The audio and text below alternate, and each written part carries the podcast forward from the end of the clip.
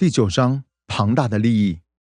在人们关注与卡戴珊一家同行这个电视节目的一百年前，人们在意的是跟上琼斯。我相信你这辈子一定听过这句话，但是你可能不知道它的缘起。从一九一三年到一九三九年，《跟上琼斯》是一部连载漫画，出现在全国各地的滑稽日报中。波普摩曼创作了麦克尼金斯一家。用来取笑美国日益增长的社会趋势，也就是人们强烈的把生活和支出的重点放在要让别人留下深刻的印象上。这个卡通家庭由一对夫妻和他们正处于青少年的女儿所组成，他们非常沉迷于比自己更富有、更时尚的邻居琼斯一家人。读者们其实从未见过琼斯一家人。但是他们经常从麦克尼金斯太太和女儿身上得知琼斯一家的消息。如果琼斯夫妇买了什么东西，麦克尼金斯家也得去买。这部连续漫画的幽默之处在于，麦克尼金斯一家人为了买东西不停的扭曲自己，不是因为他们想要、需要或者是在乎这些东西，而是不顾一切的想让自己伪装成不同的形象。这是我在第七章中所提到那种滑稽的人格倾向，就是花钱在我们不需要的事物上，来打动那些我们不喜欢的人。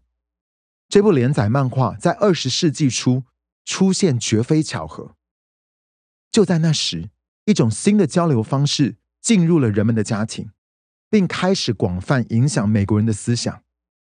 听起来很熟悉吧？不，我说的不是电话。而是消费型杂志，在上个世纪交替前，杂志的印刷跟邮寄都很贵。当时仅有几本杂志，只瞄准几个大城市的商人。然而后来有两项发展改善了这个情况。第一个是在十九世纪末发明的新型大量印刷机，另一项则是美国邮政服务将出版物引进二等邮件的这个类别。突然之间，给中产阶级和工人阶级的杂志，在经济上变得可行了。不仅可以批发送到大城市的报摊，还可以直接邮寄到美国小镇的家庭中。订阅的价格降到每一期只要零点一美元左右，因为杂志可以透过广告来赚钱。其中最受女性欢迎的是时尚、家居装潢、家政。和名人生活方式的杂志，以汽车、运动和户外运动为主的男性杂志也很流行。当然，这个时代伴随着新技术和发明的爆炸，为市场带来了令人眼花缭乱的新消费品。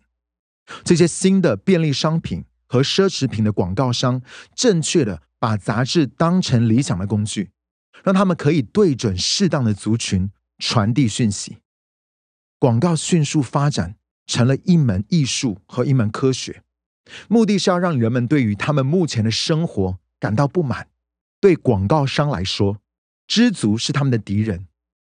广告商知道，为了要成功，满足感需要被侵蚀。在过去的一百年中，他们在这方面越做越好。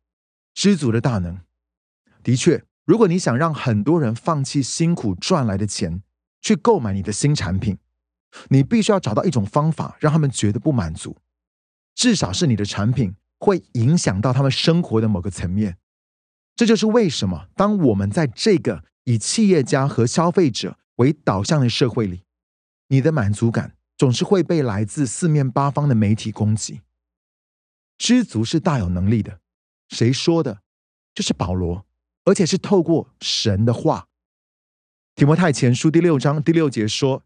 然而，金钱加上知足的心，便是大利了。保罗在这里所说的大利，并不一定是物质上的利益。虽然我们等一下就会看到，知足的信徒确实比不知足的信徒更蒙福。但是，保罗所说的不只是钱。当你把金钱，也就是让神居首位，跟知足结合起来，你就会得到平安、信心、安全感。更重要的是，你可以得到